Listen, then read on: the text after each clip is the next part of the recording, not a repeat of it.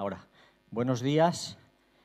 Voy a poner el cronómetro en marcha. Me han dicho hasta las 12 de la noche aguantan. Luego ya empiezan a dormirse. Cuando veas que están dormidos, ya cierra y tú te vas. Luego el que quiera, pues ya cuando despierte que se vaya a casa. Me alegro de poder estar aquí. Para mí es una bendición. Doy gracias al equipo pastoral por, por el privilegio y saludo a los que estáis aquí de forma presencial y a los que nos ven. Ahora tanta, tanto maquinaria, tanto eh, línea online, ¿no? Eh, creo que ha habido ya varios casos de niños que han visto en los hospitales que nacen en lugar de con ombligo y con un cordón umbilical, salen con USB para que puedas conectar ahí el móvil o la tablet o el ordenador o algo así. Vivimos en una era de maquinaria peligrosísima que nos va desconectando y se va eh, poniendo más cerca, tan cerca, tan cerca que me da miedo. Yo veo a mi hijo aquí presente y como padre digo, qué rabia que no pueda usar ese tiempo en algo que edifique. Ahora no lo entiende. Cuando yo le digo, pero Darío, ¿por qué no coges ese tiempo y en lugar de usarlo en la Nintendo, que son que te tiene entretenido, que te absorbe tu imaginación y tu cerebro, pues sigue en algo que está ahí y le pierde minutos, horas, días, años. Y hoy vamos a hablar de la vida. Así que vamos a orar. Siempre que subo aquí, eh, subo embarazado y, cuando doy a luz, desde luego entiendo a las mujeres, uno queda a gusto, porque tengo responsabilidad delante de Dios y también delante de vosotros. Y espero que este mensaje sea para gloria de Dios primero y también para edificar la iglesia. Padre, yo no lo sé hacer, pero creo en ti y creo que tu palabra dice claramente, solamente abre tu boca y yo la llenaré. Y yo quiero que hagas eso en esta mañana, que me arrincones, que no diga nada, que no edifique.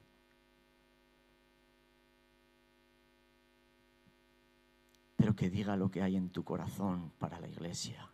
La iglesia de hoy, la iglesia actual, que la miro y a veces me asusto y a veces me duele por el rumbo que está cogiendo. Señor, que podamos ser iglesia referente hoy, la iglesia que te toma a ti como creador, como Señor, como Padre, como amigo. Y no una iglesia que es light, que se vuelve espectadora, estéril y que ya no sirve para salar o edificar o contrastar o consolar otras vidas. Gracias por estar aquí hoy. Tú dices en tu palabra que cuando dos o más se reúnen en tu nombre, allí en medio estás tú. Y lo creemos. Por eso te digo que esto que tú estás aquí hoy no es un cine. O pensabas que esto era un cine. Un cine. Esto es un campamento donde Dios baja a buscarte un día más te va a dar la oportunidad de decir, será hoy cuando, como decía, que creía que me iba a pisar la, la predicación, porque se trata de una relación. No se trata de religión, se trata de relación. Yo no sabía cómo predicar esta, esta enseñanza, pero esta mañana me vino la frontera entre el reino de la muerte y de la vida. Y yo te voy a pedir que te imagines que hoy es el día de tu muerte. Estás aquí, imagínate que lo hacemos aquí y está aquí tu caja o la mía. Dices, vaya tétrico que empieza este hombre. Y por un momento tienes la oportunidad de quedarte durante el tiempo cuando hasta que te queman o te entierran, puedes quedarte y puedes escuchar conversaciones y puedes ver quién viene a tu entierro. Si fuera yo, yo me preguntaría, ¿qué dirá Dios de mí? Cuando me hayan recogido el examen el profesor y diga, ya se acabó el tiempo, trae. que lo hemos vivido, ¿verdad? Cuando estabas, esta, a ver si puedo, estoy luchando con esta pregunta y no puedo, no me sale, a ver si me viene la luz y ya, pa, y ya se va. Y ya no hay más tiempo para rectificar, ya no hay más tiempo para decir, ay, esta pregunta tendría que haberla contestado de otra manera. La vida es así. Ya no hay más tiempo para rectificar. Ahora sí podemos. Y yo me pregunto, ¿qué diría mi mujer de mí? ¿Qué le hablaría a otros que han venido al funeral? ¿Qué diría mi hijo de mí? ¿O qué diría tu hija o tus hijos? ¿O tu esposo o tu esposa? ¿Qué dirían tus amigos del trabajo? ¿Tus vecinos? ¿Qué dirían los que te han conocido? Espero que podamos reflexionar sobre la vida de lo que voy a hablar hoy, porque la vida es muy breve. Y espero que podamos tener temor y temblor delante de Dios para que nos ayude a meditar lo que estoy haciendo ahora, porque ahora puedo cambiar y ser transformado, entonces ya no.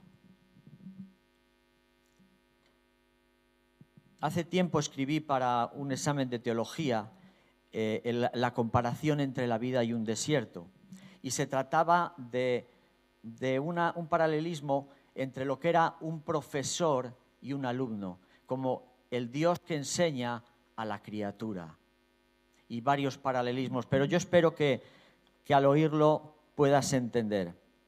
Dice, el maestro y sabio, a modo de clase ilustrativa, ha llevado al alumno al desierto, y mientras afrontan esta ardua labor a lomos de dos camellos, el joven aventajado, seguro de su sabiduría, intenta impresionar al maestro.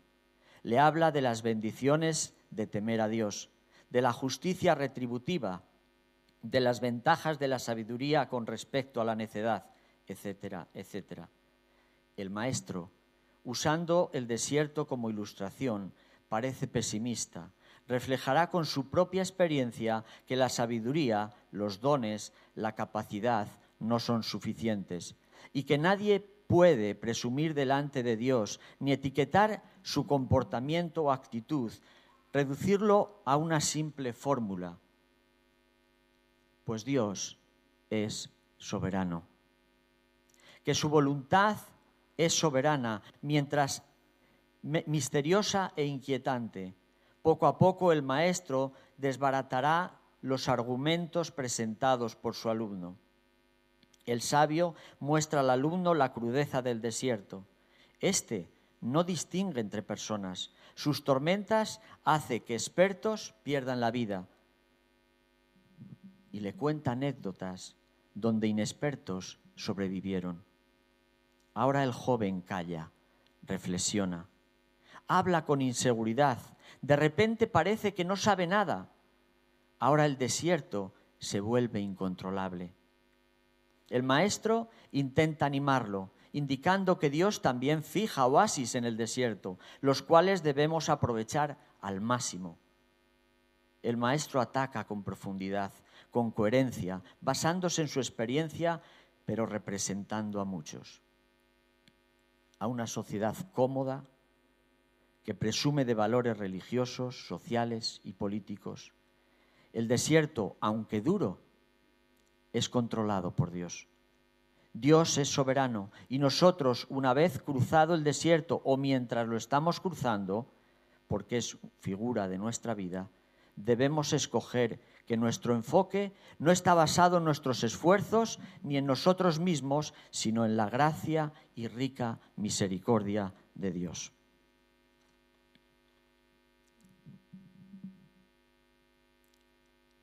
Desde el comienzo de los tiempos Dios ha querido tener relación con el ser humano. Lo creó y lo pone y lo pone en el Edén, le pone en un escenario maravilloso. Ahí está la figura del árbol de la vida, como sustento. Quería una relación no temporal, intemporal. Le pone lo mejor.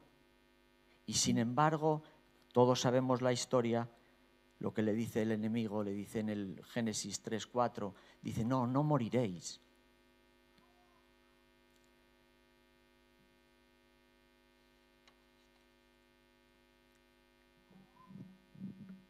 Cuando el diablo hace que, que el hombre y la mujer pequen, se rompe la relación. Se rompe lo que Dios más ama y es que tú y Él tengáis comunión íntima. Y es crudo, porque es como si el enemigo por unos momentos, no por unos momentos, lo vivimos ahora, por unos momentos lograra romper la parte nuestra íntegra, porque nosotros somos cuerpo, alma y espíritu, y Él logra decirles, no, no, no moriréis. Es como ahora nos ocurre. Peco, no pasa nada, porque físicamente no me muero, ni me enfermo enseguida de pecar. Y creemos que la vida es simplemente la parte física, y ahí estamos, como dice Pablo, vivamos y comamos porque mañana moriremos. Y nos aferramos a esta vida como si solo fuera el nacer, desarrollarse y morir. Y eso es lo que el mundo cree. Para un judío, la vida es un regalo de Dios.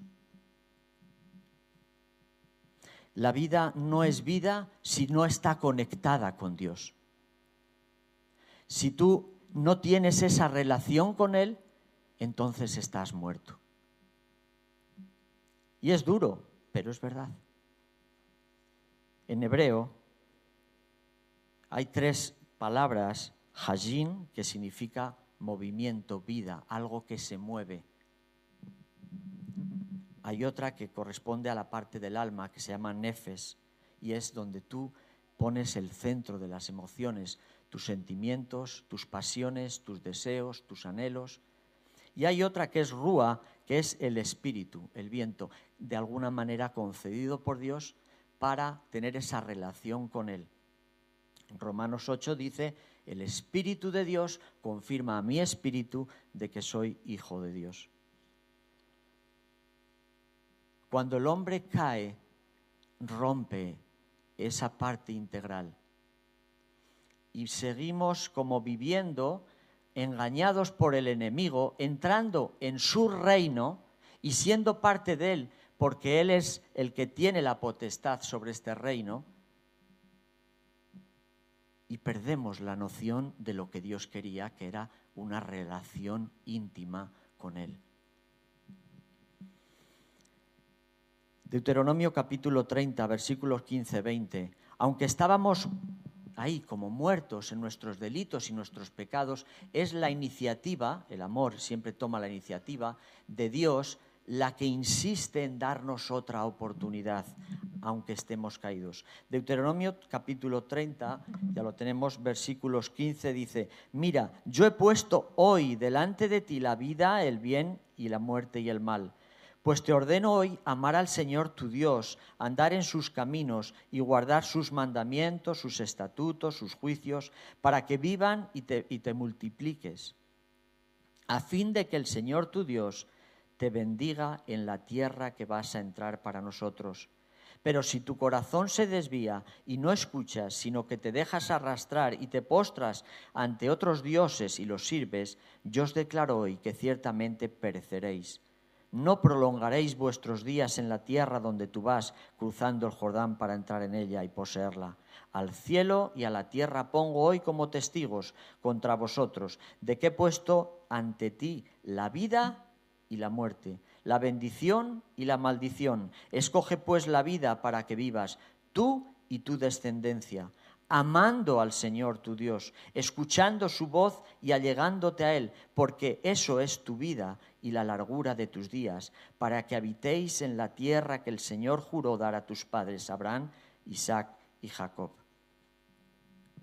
No solo quiere darte vida, quiere prosperarte. ¿Y en qué contexto? En el contexto del amor. Los hombres grandes de la Biblia tuvieron una buena relación con Dios. Te pongo varios ejemplos. Abraham, al que Dios le llama amigo. David, un corazón conforme a Dios. Salomón en su primera fase, cuando es niño, cuando no sabe, cuando él dice, yo no sé, qué palabras más sabias, las más sabias que pronunció en su vida. Y por pronunciar esas palabras y ponerse en esa forma de no sé, ahí aparece Dios y le da el ser el más sabio. Luego la regó y todos ya sabemos su historia. Daniel, Juan, personas que se relacionaron con Dios de una manera íntima. Para algunos esta vida es como un valle de lágrimas. Para Jorge Manrique dice, nuestra vida son como los ríos que van a parar a la mar. A veces empezamos ahí con un río pequeño, luego ya va creciendo, salta, brinca, se mueve mucho y luego de repente al final entra en una tranquilidad. Para otros lo comparan, ¿no? Primavera, verano, otoño, invierno. A veces eh, tenemos ese brío, ¿no? De adolescentes donde todo lo sabemos, a mí no me digas nada, yo soy dueño de mí, mismo, eh, todo lo sé, todo, y yo he estado ahí. O cuando hemos creído, ¿no? Hace treinta y pico años ya, que yo creía que tenía fórmulas bíblicas para dar solución a todo aquel que venía a mí, porque creía que era la leche. Y cuando cruzas desiertos y te pegas con uno y otro problema, te das cuenta que en realidad no podemos controlar nada. Cada vez controlo menos. Ojalá pudiera controlar el, el legado de mi hijo aunque sí le pongo ganas. Esta vida es corta. Esta vida es corta. Segunda de Samuel 14, 14 dice, somos como el agua derramada en tierra que no se vuelve a recoger. Imagínate. Qué bien me ha salido porque así en este momento veo.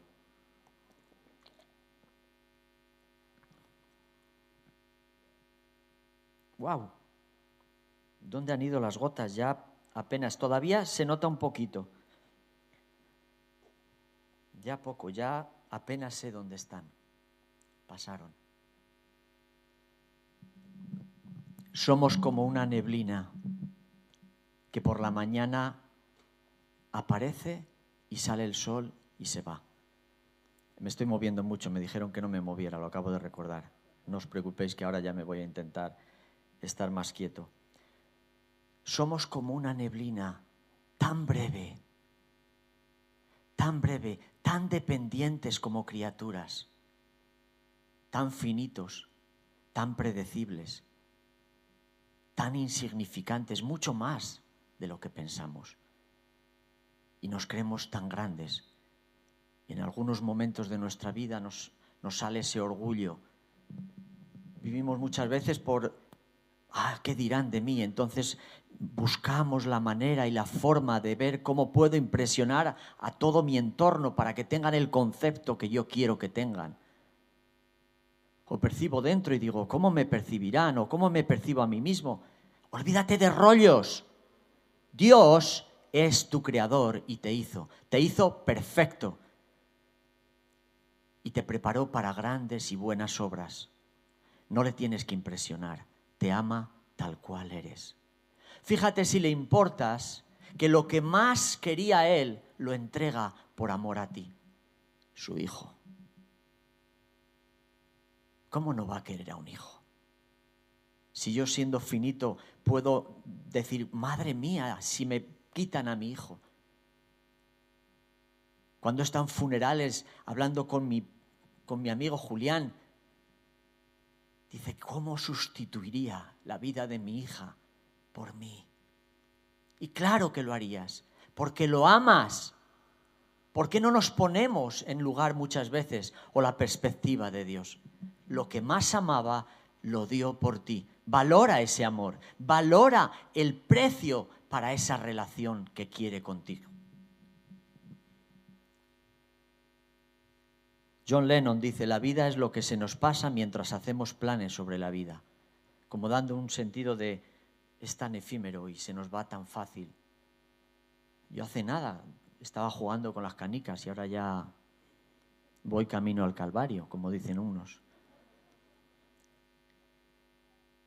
Otros dicen, la vida es así. Hoy salgo yo a la calle y me encuentro 5.000 euros. Al día siguiente sales tú y te cae una maceta en la cabeza.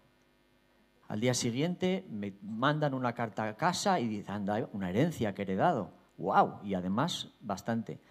Al día siguiente te quedas tú sin trabajo. Al día siguiente me toca la lotería y al día siguiente tú tropiezas y te rompe la nariz. Así es la vida. Broma, es broma. La vida es muy efímera. Que Dios nos convenza para poder aprovecharla. Carpe die, aprovecha el momento. Efesios 2, 1 al 3 dice, y Él os dio vida a vosotros que estabais muertos en vuestros delitos y pecados, en los cuales anduvisteis en otro tiempo, según la corriente de este siglo, conforme al príncipe de la potestad del aire, el espíritu que ahora opera en los hijos de desobediencia, entre los cuales también todos nosotros en otro tiempo vivíamos en las pasiones de nuestra carne, satisfaciendo los deseos de la carne y de la mente, y éramos por naturaleza, hijos de ira, lo mismo que los demás. Lo primero que dice el versículo 1 dice, estábamos muertos. Por tanto, lo que hablaba antes, si tú pecas y tú rompes la relación con Dios y persistes en el pecado, tú no estás en otro reino eh, de, de lo que Él quiere, que es el reino de la luz, tú estás en el reino de las tinieblas. Para Él el que está apartado de Dios está muerto. Y yo no, percibía así las cosas hasta que estaba preparando este mensaje. Creía que efectivamente nos impregnamos tanto de la manera de, ver la vida, de, como las películas de Hollywood, de, de otras historias raras, que no atendemos a lo que es la referencia para nuestra vida, que es esto.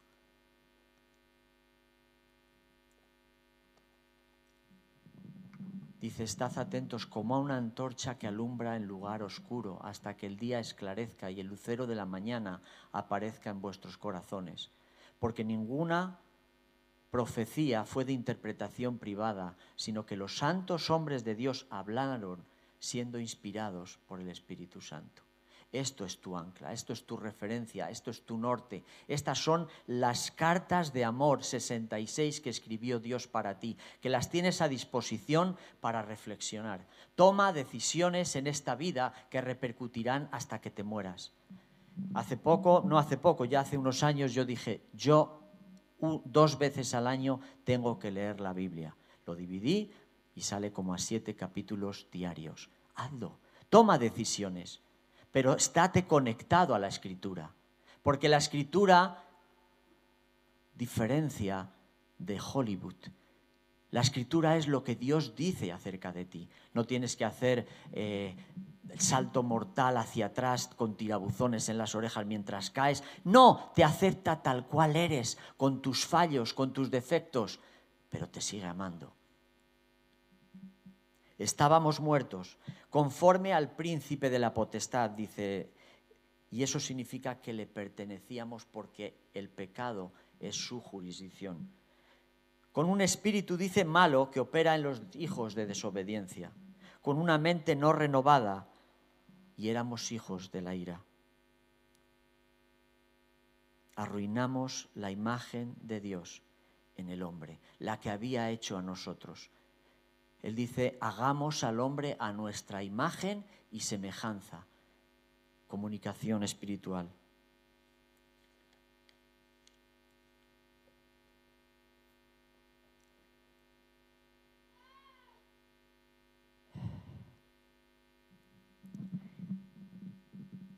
Jeremías 2.13 dice, porque dos males ha hecho mi pueblo, me han abandonado a mí fuente de aguas vivas, y han cavado para sí cisternas, cisternas agrietadas, rotas, que no retienen el agua.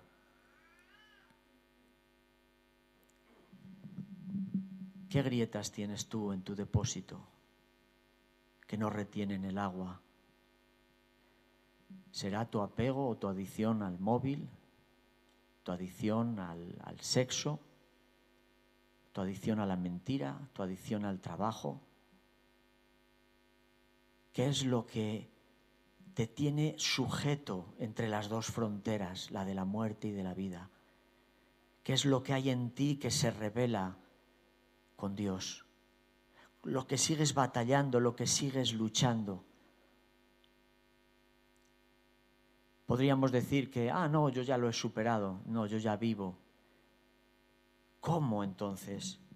¿Cómo entonces podemos cambiar como creyentes? Queremos vivir no en el reino de las tinieblas, sino en el reino de la luz. Y para eso Dios nos ha llamado y hoy lo vamos a ver.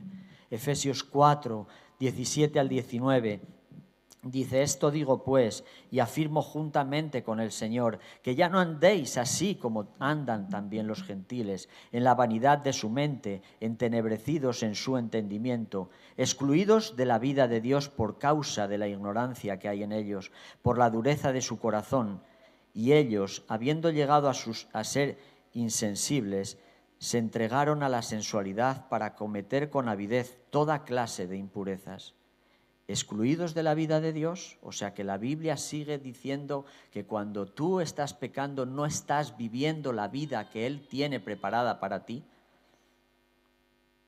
Por la dureza de su corazón, el pecado logra poner en lo más profundo de nuestra alma una distorsión que nos impide ver con nitidez lo que Dios quiere para nosotros y que, como os dije antes, ¿qué más quiere que una relación, una comunión íntima, abrazarte, que lo visites diariamente, orando, leyendo su palabra, ayunando, ayudando a los demás?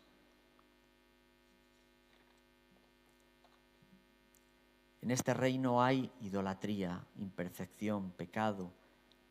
Manda la carne, lo efímero, lo estéril, la enfermedad, el juicio a otros, los dioses muertos, el agua que no quita la sed, el pan que no se sacia. Y como decía antes, ¿cuáles son nuestros ídolos? ¿Un balón? ¿Una pantalla? ¿Una botella? ¿Droga? el orgullo, el ego. Todo esto ha creado una pared intermedia tenemos que romper. Y esa es nuestra, nuestra voluntad la que tiene que hacer. Miguel Hernández decía, soy una cárcel con una ventana por donde va tenebrosa la vida, pero siempre hay un rayo de luz que deja la sombra vencida me encanta porque él, a pesar de vivir en la cárcel, tenía siempre una esperanza. Dice, siempre hay un rayo de luz que deja la sombra vencida. Y este rayo es el que nosotros tenemos y todos conocemos y se llama Cristo. Ya sé que ahora, como claro, como cuando nos dicen, ahí va, no soy tan bueno y tan guapo y tan maravilloso como creía, pues entonces nos ponemos caras serias como las tenéis ahora. Pero ahora vamos a intentar cambiar esas caras, porque tenemos esperanza. No podemos salir por nuestras propias fuerzas de la, de la frontera del enemigo, pero sí Él lo ha hecho. Y Él puede. Efesios capítulo 2, versículos del 4 al 10. Dice, según nos escogió en Él antes de la fundación del mundo, para que fuéramos santos y sin mancha delante de Él en amor, nos predestinó para adopción como hijos para sí, mediante Jesucristo, conforme al beneplácito de su voluntad, para alabanza de la gloria de su gracia que gratuitamente ha impartido sobre nosotros en el amado. En Él, en Él, en Él tenemos redención mediante su sangre, el perdón de nuestros pecados según las riquezas de su gracia, que ha hecho abundar para con nosotros en toda sabiduría y discernimiento. Nos dio a conocer el misterio de su voluntad según el beneplácito que se propuso en él con miras a una buena administración en Él, cumplimiento de los tiempos, es decir, de reunir todas las cosas en Cristo, tanto las que están en los cielos como las que están en la tierra en Él. Romanos capítulo 7, versículo 4 al 6 dice, Por tanto, hermanos míos, también a vosotros se os hizo morir a la ley por medio del cuerpo de Cristo, para que seáis unidos a otro, aquel que resucitó de entre los muertos, a fin de que llevemos fruto para Dios porque mientras estábamos en la carne, las pasiones pecaminosas, despertadas por la ley, actuaban en los miembros de nuestro cuerpo a fin de llevar fruto para muerte. Pero ahora, pero ahora hemos quedado libres de la ley, habiendo muerto a lo que nos ataba, de modo que sirvamos en la novedad del espíritu y no en el arcaísmo anticuado de la letra somos libres. El enemigo no tiene por qué sujetarnos en el Hades, porque Él venció. Venció y al resucitar las puertas del Hades no le pudieron contener, donde estábamos tú y yo por derecho, donde podemos decir, si no hubiera existido Cristo, todas las tumbas actuales, las que han pasado y las que vendrán, pondría fin, se terminó la historia. Pero la muerte no pudo agarrarlo, a Él no pudo, y Él lo logró. Perdón que me muevo por pasión. Él lo logró.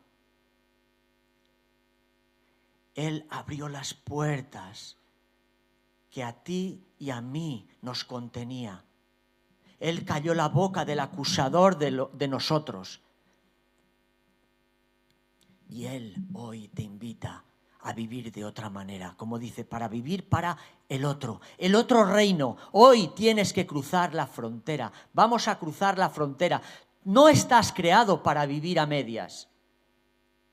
Estás creado para hacer el propósito que Dios tiene para ti. Él salió a, su, tu encuentro para llamarte y decir, yo quiero tener comunión contigo.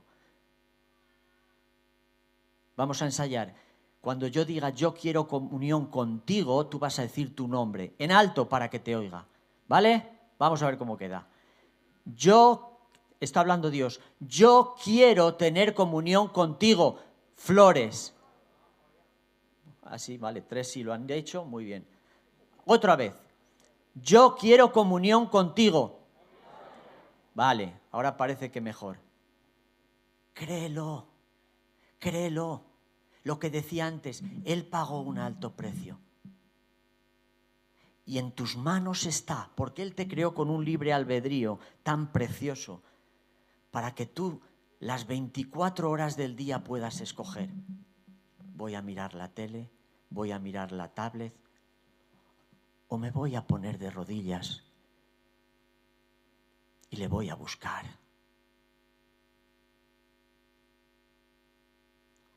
porque Él es digno. Uf, qué sacrificio me estás diciendo, Dios. Dejar la tablet. No voy a poder vivir sin mi móvil. Uf, ¿y, ¿Y cómo voy a saber quién me llama si me ha llamado fulanito o menganito? Y empezamos a meternos rollos en la cabeza tan distorsionados de la pura realidad que él quería, como marcan los tres primeros capítulos de la Biblia. Y es que él creó al hombre para tener comunión con él. Íntima, íntima. Él gime con gemidos indecibles, buscándote a ti, a ti, a ti y a ti. Dejemos de enredar el tiempo. Porque la vida pasa tan fácil. El miércoles murió mi tío. Este agosto han muerto dos amigos y me ha tocado ir al entierro y ver las reacciones. Y el miércoles viniendo del entierro de mi tío se me cruzó una vaca en mitad de la carretera, en plena nacional a las diez y pico de la noche. Y de repente veo que está en el carril izquierdo y lo paso a 30 centímetros con mi hermano. Yo dije, wow, si estuviera en el carril de la derecha, me hubiera roto o saber. Pero Dios me guardó. Y a lo mejor hoy hubiera podido ser lo contrario. La vida es tan efímera, tan llena de oportunidades, pero tú tienes la capacidad no como de un animal, de por instinto. Tienes la capacidad de crear aquí en tu cabeza, no las cosas que el enemigo nos ha planteado. Invierte en la piedra, invierte en piedra, tendrás un buen chalet, invierte